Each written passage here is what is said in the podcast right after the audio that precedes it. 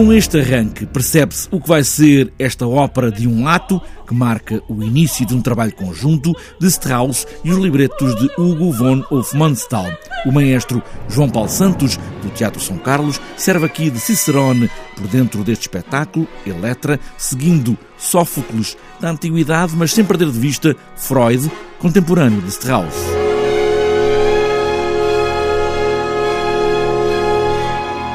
Strauss já tinha a sua carreira afirmada como compositor de poemas sinfónicos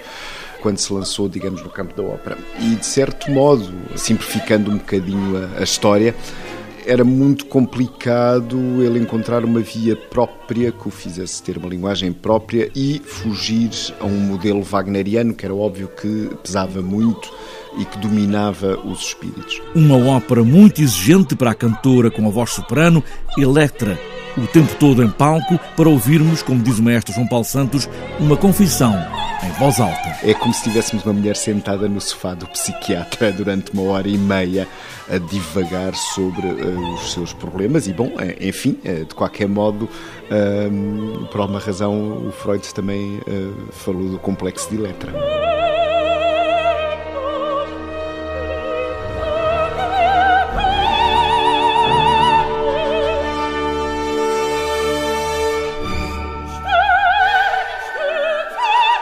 Eletra entre o frenético som de uma orquestra em pleno até ao fino lirismo, a história de Eletra, que segue o mito, é eloquente e por isso tudo é levado ao extremo. A música uh, oscila entre essa imensa, digamos, agressividade, essa sede de vingança, essa uh, histeria, uh, mesmo, acho que podemos falar disso,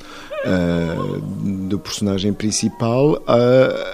precisamente ao outro lado, a um lado de lirismo, a um lado de, de ternura que está sempre subjacente e pronto a saltar, mas para o qual a própria história não deixa uh, muito espaço. Electra, nesta versão semi-encenada, um ato de violência vocal e da orquestra em pleno, esta é a recriação freudiana da tragédia de Sófocles.